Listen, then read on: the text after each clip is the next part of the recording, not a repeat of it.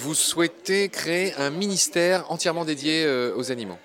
Oui, on souhaite absolument euh, que la question animale ne soit plus traitée par le ministre de l'Agriculture, qui se retrouve en conflit d'intérêts parce qu'il défend les intérêts de ceux qui portent atteinte le plus souvent aux animaux et à la fois euh, des intérêts des animaux. Et on voit bien que la pratique montre que ce conflit entre euh, la défense des animaux et la défense de ceux qui leur portent atteinte se résout toujours au détriment des animaux. Je voudrais juste, si tu me le permets, faire une précision sur la fin de l'élevage intensif. Cette fin de l'élevage intensif, elle ne peut se mettre en œuvre et se concrétiser d'une part que si on accompagne et on aide les éleveurs de l'intensif à se tourner vers d'autres professions. Vous ne pas Pas du tout, on travaille avec eux et on veut travailler avec eux. Eux-mêmes sont conscients et de toute façon ils ne vivent pas de leur activité donc ils veulent en sortir, ils veulent juste qu'on les aide.